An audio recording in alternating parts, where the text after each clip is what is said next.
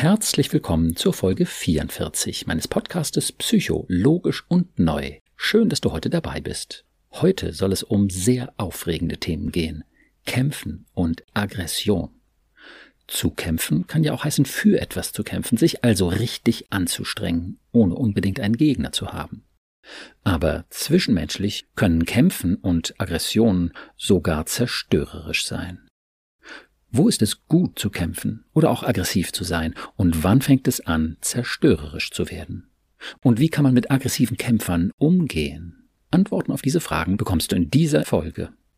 Am Ende dieser Folge hörst du dann wieder mein besonderes Angebot, mit dem ich dir auf deinem Weg ganz persönlich und individuell einen Schritt weiterhelfen möchte.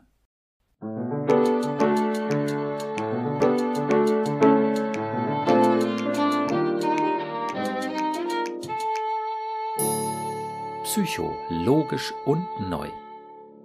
Mein Name ist Burkhard Düssler, ich bin Facharzt für Psychotherapie und ich habe einige besonders logische, positive und neue Konzepte entwickelt, um unsere Gedanken- und Gefühlswelt zu verstehen. Mit den Gästen meines Podcastes spreche ich über ihre persönlichen Erfahrungen zu dem jeweiligen Podcastthema und ich versuche ihnen mit meinen neuen Konzepten einen guten Schritt weiterzuhelfen.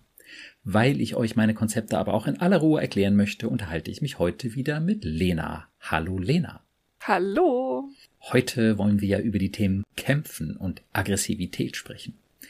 Was genau. fällt dir dazu ein, Lena? Wo begegnet uns sowas? Ständig. Es begegnet uns in Beziehungen. Ich sehe Menschen, die gegeneinander kämpfen. Ich sehe hm. Menschen, die für etwas kämpfen, die darum kämpfen, vielleicht eine gute Position im Job zu bekommen, gerade Frauen, die vielleicht nicht in die hohen Führungspositionen kommen und darum aber kämpfen und um ihre Selbstbestimmung kämpfen. Ähm, also der Kampf findet eigentlich immer statt. Egal mhm. ob in Beziehungen, in verschiedenen Ländern. Ähm, wir haben ja gerade ein ganz, ganz großes Thema, dass Frauen um ihre Rechte kämpfen. Ja. Und ähm, ja, gefühlt ist das Leben ein ganz, ganz großer Kampf.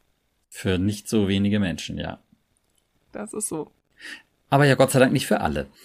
Also wir könnten uns ja mal fragen, ja, was so die Vorteile des Kämpfens sind und was die Nachteile und wie so oft, äh, ja, ist es halt auch beim Kämpfen und dann am Ende bei der Aggression, ne? Aggression kann man ja als ein heftiges Kämpfen auch interpretieren. Mhm. Ja. Wo sind die Vorteile? Wo ist es gut? Wo ist es hilfreich? Und wo kommt dann die Grenze, hinter der es dann eben auch schlecht zerstörerisch und ähm, ja negativ wird?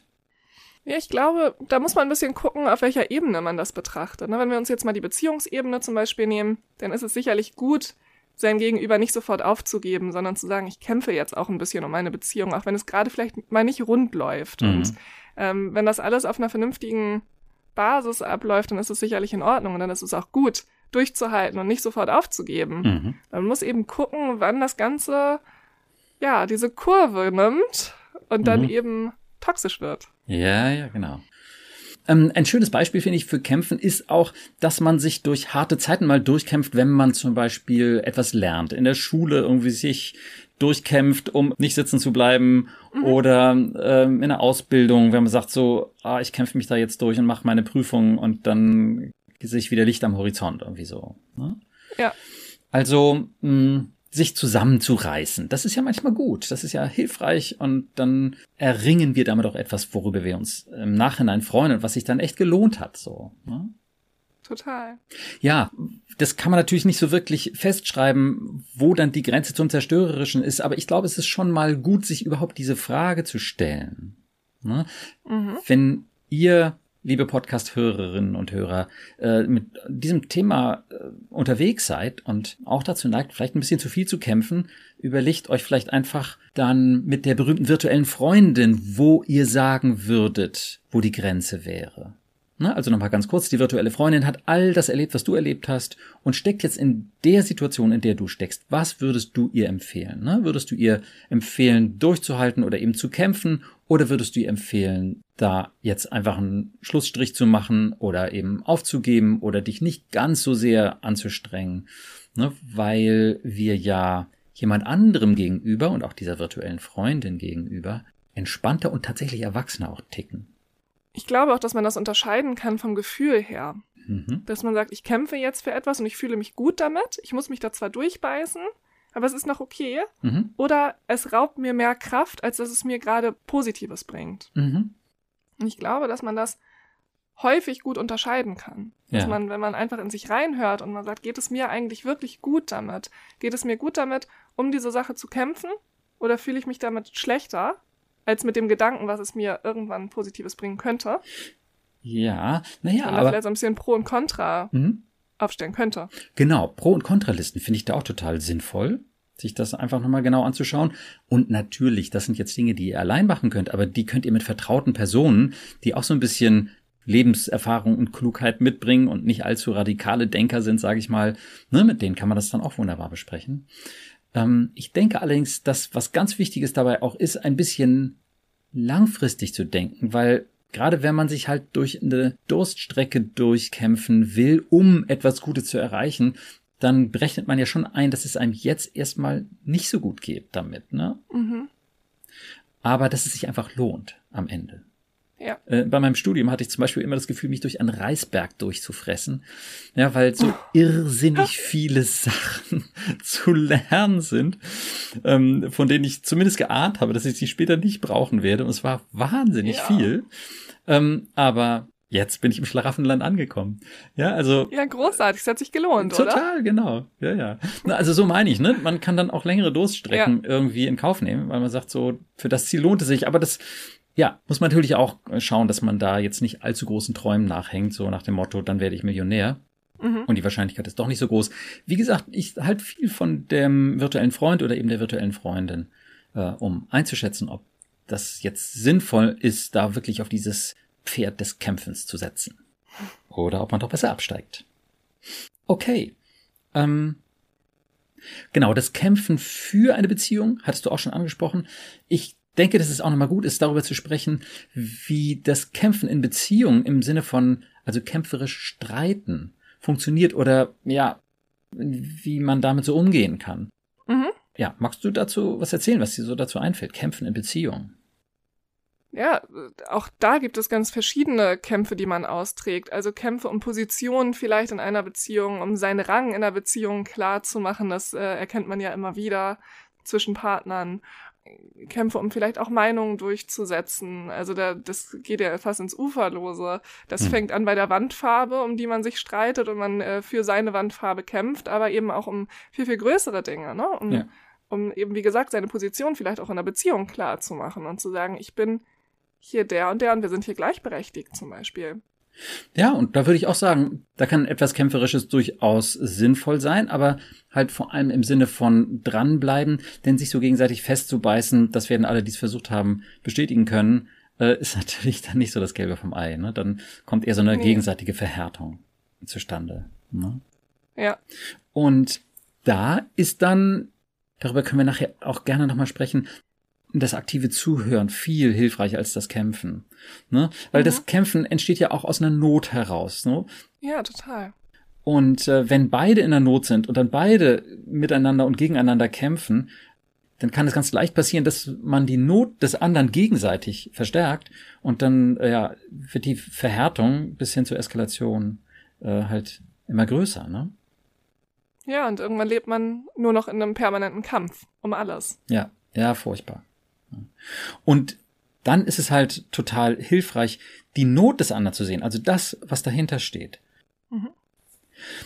Ja, also was kann man tun, um so eine zunehmende Verfestigung bis hin zur Eskalation zu vermeiden? Ich glaube, dass es wichtig ist, ähm, zu versuchen, den anderen zu verstehen. Also, so wie du das eben schon gesagt hast, die Not dahinter zu sehen. Mhm. Und nicht nur das Negative in den Vordergrund zu stellen und zu sagen, oh Gott, hier kämpft jetzt jemand gegen mich, äh, dann kämpfe ich zurück, sondern sich wirklich mal aus einer anderen Perspektive hinzustellen und zu sagen, ich betrachte es mal aus einem anderen Blickwinkel ja. und schau mal, was ist bei dem eigentlich los? Wo sitzt die Not jetzt gerade? Und dann zu sagen, pass auf, wenn du das so und so siehst, dann kann ich das verstehen, ja. dass du jetzt versuchst, gegen mich zu kämpfen. Ähm, wir müssen da jetzt aber irgendwie einen anderen Weg finden, zum Beispiel. Ja, ja, wobei man ähm, häufig besonders erfolgreich ist, wenn man erstmal kein Aber dahinter setzt, sondern wenn man mhm. das sozusagen einfach nur ankommen lässt. So, okay, wenn du das so siehst, dann kann ich das verstehen. Ähm, und zwar kann das für beide gut sein. Einmal für den anderen, dass der eben sieht, okay, jetzt äh, mein Gegenüber steigt aus aus dem Kampf und versteht mich, ja? Mhm. Ähm, ich sage mal, das ist so, als wenn du einen Brückenpfeiler auf der anderen Seite des Ufers einschlägst, auf der Seite des anderen, und sagst, okay, wenn du, wenn du das so siehst, dann kann ich das verstehen. Punkt. Ja. Und nicht sofort komplett zurückgehst und sagst so, aber du musst auch einsehen, dass völliger Quatsch ist, was du da von dir gibst. Ja, ähm, sondern dass man da erstmal stehen bleibt. Ja, dass der andere ja. sieht, okay, der ist jetzt wirklich bei mir. Und dann kann der vielleicht auch noch mal ein bisschen was loswerden und ja und überhaupt und so und ganz furchtbar und schlimm und und da war das nämlich auch schon so und ungerecht und so weiter und dann wenn der den Dampf abgelassen hat, dann ist es häufig eben viel leichter, auch ein Verständnis zu haben und dann kann der eben auch merken, dass du jetzt nicht nicht mehr kämpfst oder ne, seine Position nicht mehr bedroht ist. Ne, dann muss er nämlich gar ja, nicht richtig. kämpfen. Und es ist tatsächlich so, wir, wir alle kämpfen lieber nicht, als dass wir kämpfen. Ja, also wir haben lieber Einigkeit, als dass wir kämpfen. Ja, natürlich. Ne? Also natürlich muss die Einigkeit dann eben auch auf einer inhaltlichen Ebene dann irgendwie erarbeitet werden. Aber dann kann man eben die Dinge viel besser nebeneinander auf den Tisch legen. Das ist das, was du willst und befürchtest und das ist das, was ich möchte und was ich befürchte. Ne, also auch ruhig die eigenen Befürchtungen mitteilen. Und dann, dann ist es leichter für beide Seiten, so einen Überblick zu bekommen und zu merken, okay, wir äh, können hier vielleicht doch an einem Strang ziehen. Ne? Mhm. Wobei man natürlich immer sagen muss, leichter, ne? es, es fällt leichter, es ist wahrscheinlicher, dass es friedlich wird. Ein hundertprozentig funktionierendes Rezept gibt's da natürlich nicht, wenn der andere so richtig festgebissen ist und das mit der grundsätzlichsten Grundsatzfrage verbunden hat ähm, und auch nicht davon locker lässt, dann hat man natürlich keine Chance, so, ne, ist klar. Nee, das stimmt. Und es lohnt sich aber auch dran zu bleiben. Ne? Man darf jetzt auch nicht erwarten, dass es beim ersten Mal totale Erfolge mit sich zieht, sondern es lohnt sich auch, das einfach mal über eine gewisse Zeit lang durchzuziehen. Ja und zu gucken, was passiert bei dem anderen eigentlich, wenn er sich jetzt auch zwei, drei, vier Mal verstanden fühlt ja. und dann denkt, oh, ich, der versteht mich wirklich. Ja. Und es ist eben auch nicht nur so, dass das für den anderen von Vorteil ist, gehört und verstanden zu werden und dann so rauskommen zu können aus dem Kampf, sondern für uns selbst auch, dass wir den anderen eben als in einer Not befindlich sehen. Der ist in mhm. einer Not. Ja, dadurch entsteht in uns ja auch vielmehr so ein Impuls, naja, ich sage mal, eher helfen, als jetzt weiter kämpfen zu wollen, wenn wir sehen, dass unser Gegenüber in Not ist. Das macht äh, ganz viel aus. Auch deswegen ist es gut äh, zu sagen, naja, wir müssen das jetzt nicht sofort entscheiden. Jetzt geht es erstmal darum, uns zu verstehen. Ja, und ich muss nicht sofort mit meinem Ja, aber ich habe doch eigentlich wirklich recht und ne, sondern erstmal okay, ja, da ist deine Not. Ja, jetzt kann ich das verstehen und das kann auch was ganz grundsätzliches sein. Ich werde nie gehört, muss ja nicht stimmen, aber wenn es sich so mhm. anfühlt, mhm. ja, dann ähm, und der das vielleicht jahrelang so, tatsächlich so erlebt hat, dass er nie gehört wurde oder seine Meinung nie respektiert wurde, dann kann man sich schon vorstellen, dass da natürlich ein ordentlicher Druck dahinter steht. Ja, klar. Und ne, wenn man das dann ansprechen kann und sagen, okay, ja, das kennst du ja auch. Das ist natürlich schon übel für dich, wenn du das jetzt hier wieder so erlebst. Ne? Das kann ich verstehen. Mhm. Verstehen, verstehen, verstehen, verstehen. Ja, also das ist der Brückenpfeiler auf der anderen Seite des Ufers und der bringt's total. Und da ist ja, ja auch, ich sage ja auch immer, die Seele spinnt nicht. Wenn die Leute durchdrehen, hat das immer einen Grund. Ne? Und mhm. selbst wenn es in der jetzigen Situation irrational ist, wenn man sich die Vergangenheit des Menschen anguckt, ist es nachvollziehbar. Und wenn man sich die Muster anguckt, nach denen der nun mal tickt, dann ist es immer nachvollziehbar. Na? Ja. Und wenn wir das in den Blick kriegen, dann haben wir eine versöhnlichere Atmosphäre, als wenn wir einfach weiterkämpfen. Das könnt ihr auch in den Narzissmusfolgen hören. Da ähm, geht es ja ganz ähnlich, halt dann schwerpunktmäßig um diese Selbstwertgeschichte, ne? wo eben das narzisstisch geprägte Gegenüber dann irgendwie so loslegt, ähm, weil es sich abgewertet fühlt und dann dich abwerten will stattdessen, ne? wie man mit sowas umgehen kann. Ähm, und da kann man eben auch sagen, okay, wenn du das jetzt als so heftig, so kränkend, so schlimm empfindest, dann kann ich das verstehen. Oder wenn du dich jetzt abgewertet fühlst, dann kann ich das verstehen. Aber kann mir nichts vorstellen, was dein Selbstwert jemals vermindern sollte. Du bist doch immer wertvoll. Hm? Hm. Total schöner Satz. Ich erlebe das im Übrigen ganz häufig, dass Leute da so zögern.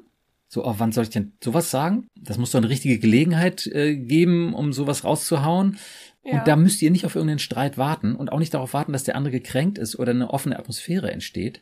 das könnt ihr fast jederzeit raushauen, wenn eine einigermaßen neutrale Atmosphäre äh, entsteht, indem ihr nämlich sagt, ähm, ich habe das neulich irgendwo gelesen oder in einem Podcast gehört und äh, wo auch immer ihr das dann her habt und das stimmt doch eigentlich.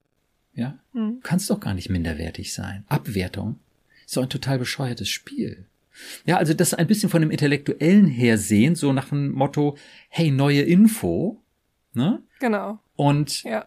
das kann man auch ja in einer ganz normalen, in einer neutralen Situation meinetwegen aus dem Schweigen herausbringen. Warum nicht?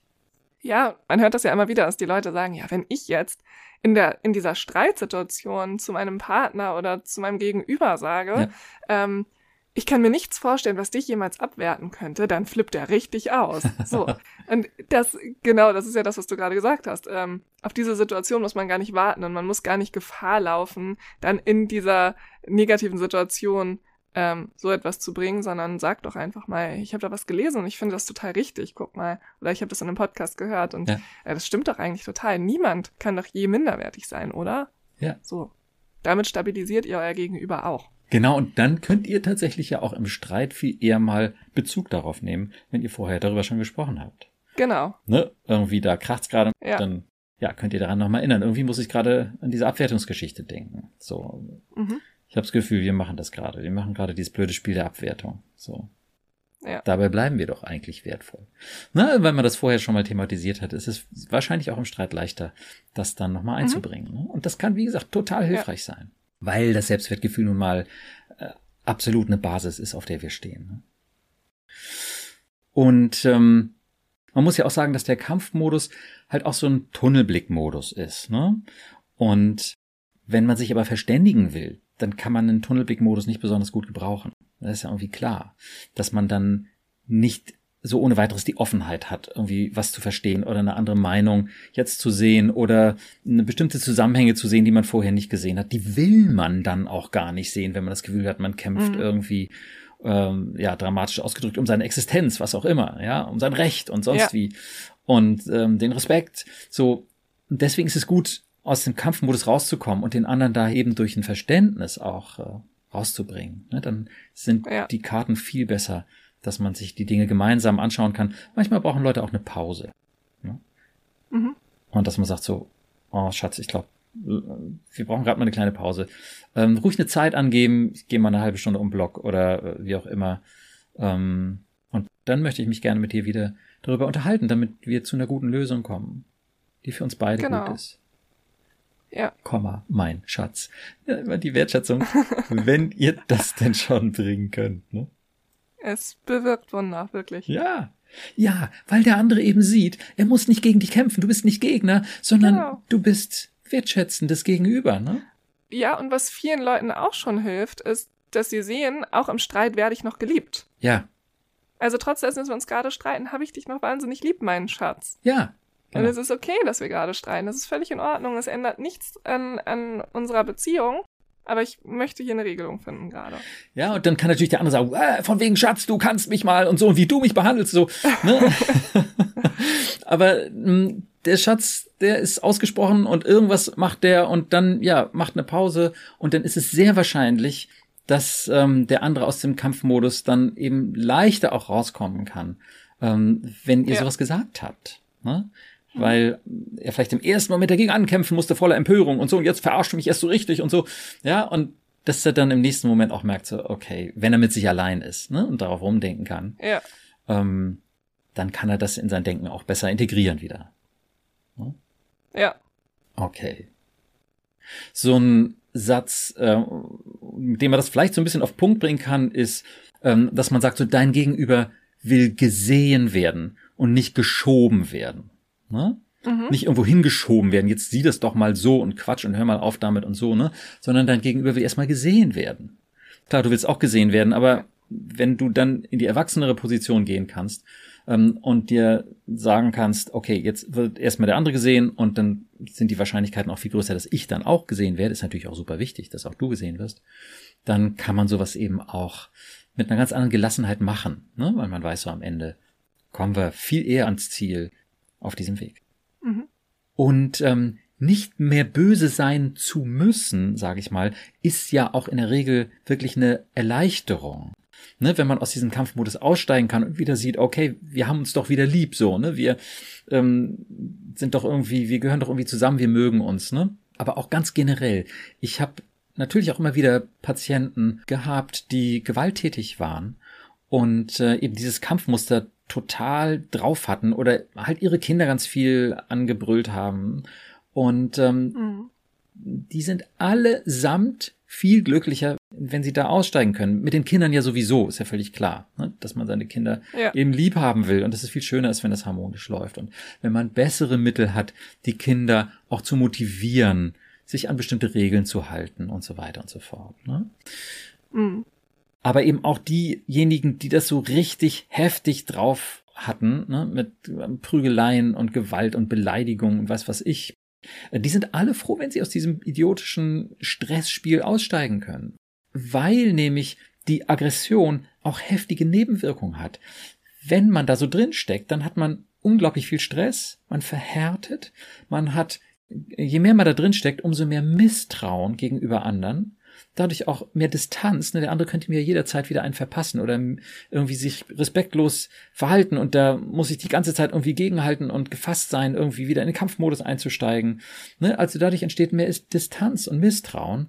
Und diese ganzen negativen Übertreibungen werden mehr, weil man ja die Gefahr dauernd irgendwie im Blick haben muss.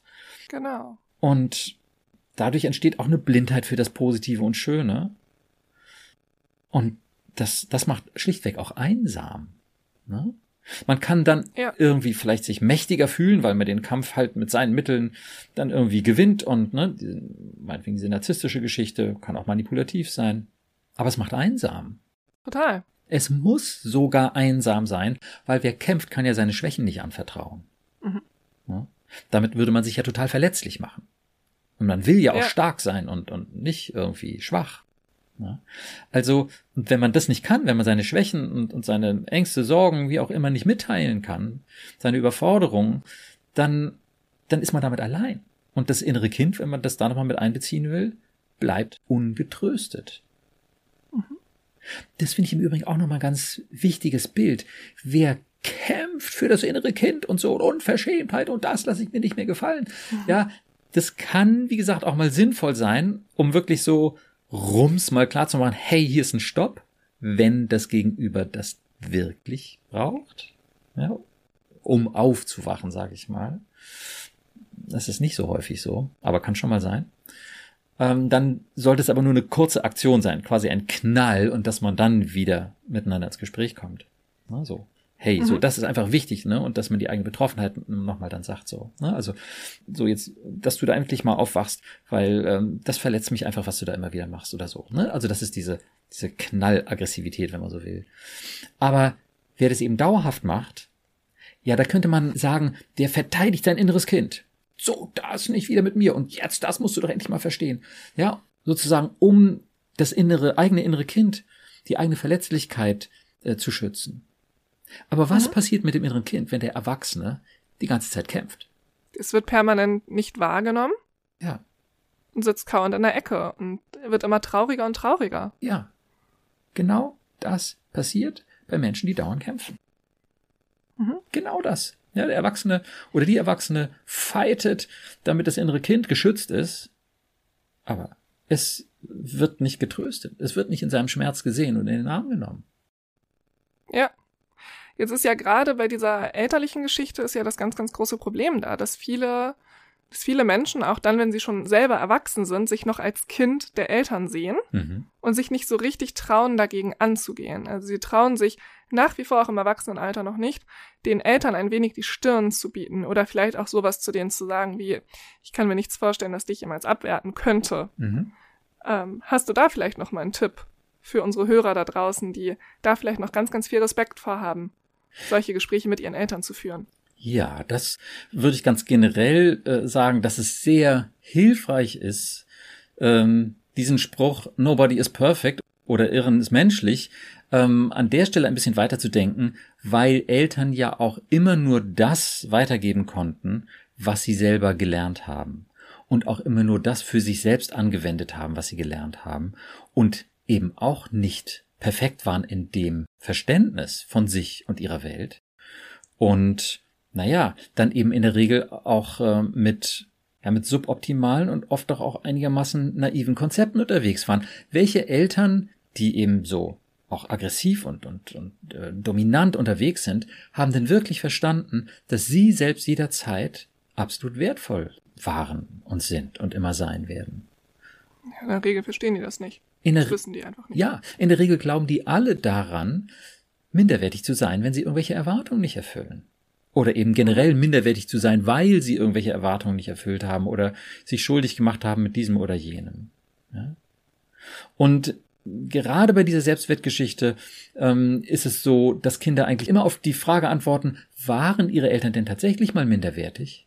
Nein, nein. Meine Eltern waren nie minderwertig. Die haben sich minderwertig verhalten öfter mal. Auch nicht nur, aber, aber die waren nicht minderwertig. Das ist den auch erwachsenen Kindern dann in aller Regel völlig klar.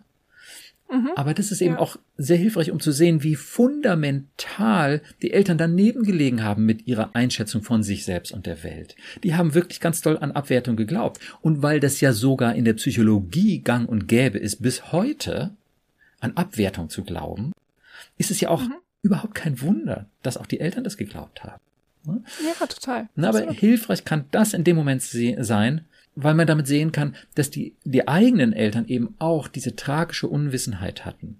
Mhm. Die haben das nicht gewusst, niemand hat ihnen das gesagt und vorgelebt. Und sie hatten nur dieses Psychowerkzeug in ihrem Psychowerkzeugkasten.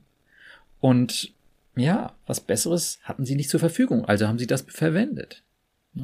Und wenn man diese Tragik sieht, dazu braucht man keine Schuld und keine Verurteilung, sondern es ist wichtig, die Tragik zu sehen dann kann man natürlich die Konzepte auch viel leichter in Frage stellen, ohne die Eltern generell in Frage zu stellen. Mhm. Oder jetzt selber so eine Abwertung zu machen. Ja, was für einen Scheiß habt ihr da verbockt und irgendwie, ihr habt mir die Kindheit versaut und ihr seid schuldig und sonst was. Ne? Ja. Ja, und wenn ihr gerade in so einer Situation immer noch steckt, dann kann es vielleicht auch hilfreich sein, sich emotional einfach vielleicht auch ein bisschen zu distanzieren, also gedanklich emotional zu distanzieren mhm. und eine Realitätsüberprüfung zu machen und zu sagen, bin ich vielleicht genauso eine erwachsene Person und darf ich meinen Eltern jetzt inzwischen vielleicht auch einfach auf Augenhöhe begegnen? Mhm. Und ist es okay, das einfach mal zu tun? Ja, ich bin ein erwachsener Mensch und ich habe die gleichen Rechte wie meine Eltern. Mhm. Ich unterliege denen nicht. Mhm. Und ähm, es ist völlig in Ordnung mit meinen Eltern auf Augenhöhe zu kommunizieren und, und vielleicht auch eine Bremse einzulegen und zu sagen, stopp, so gehst du mit mir jetzt nicht mehr um.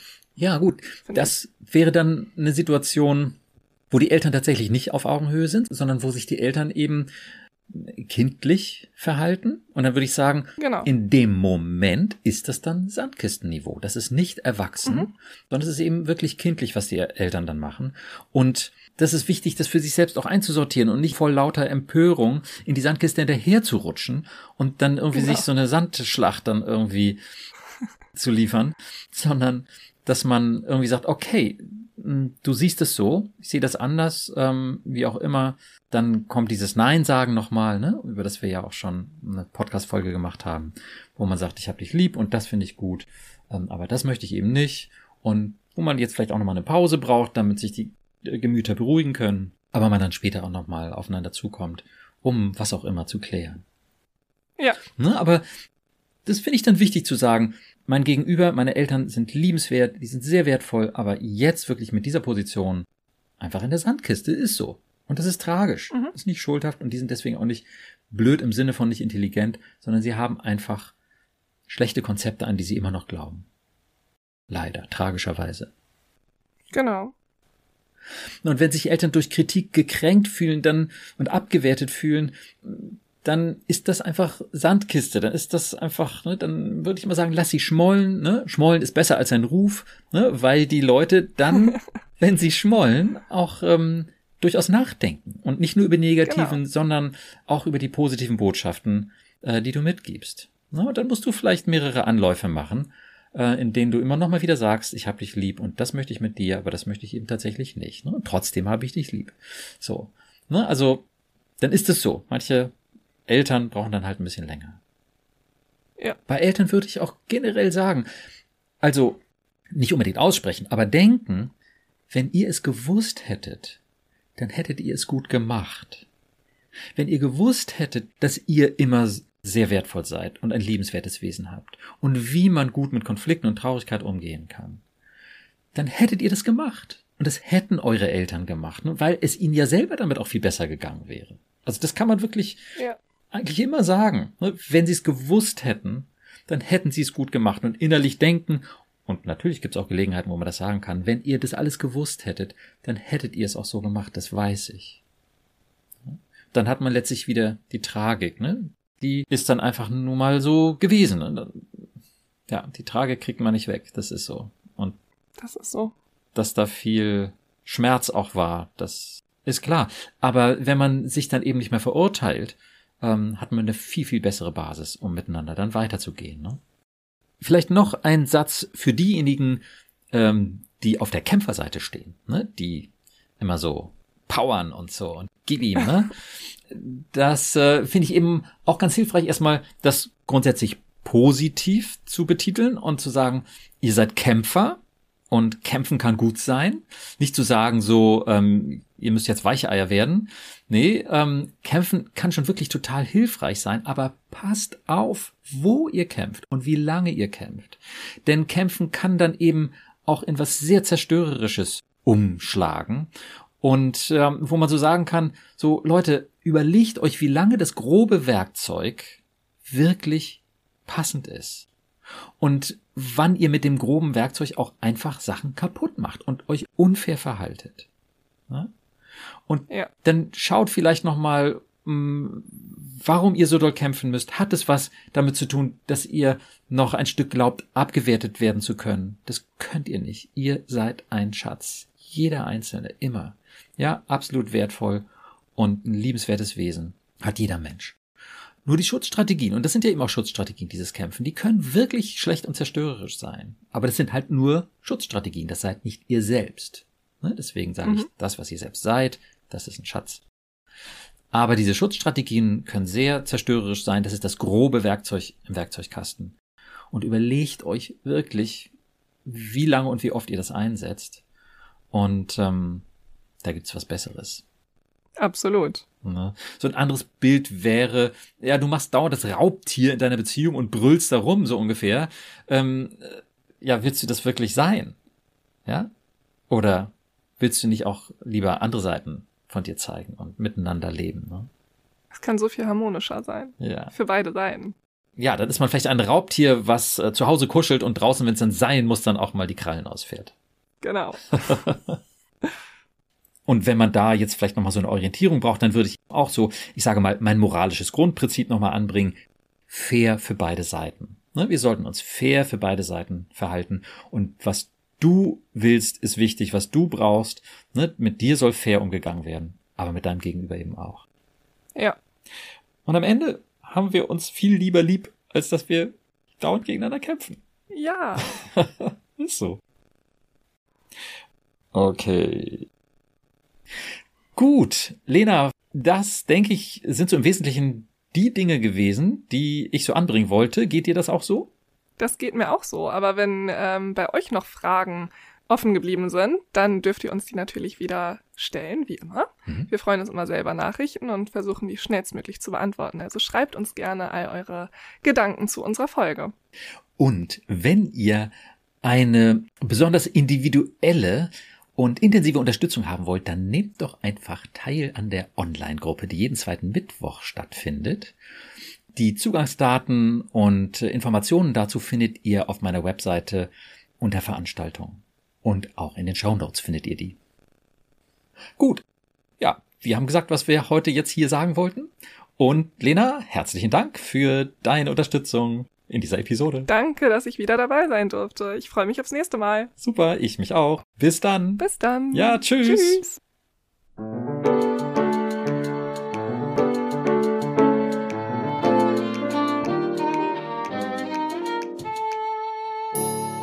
Psycho, logisch und neu.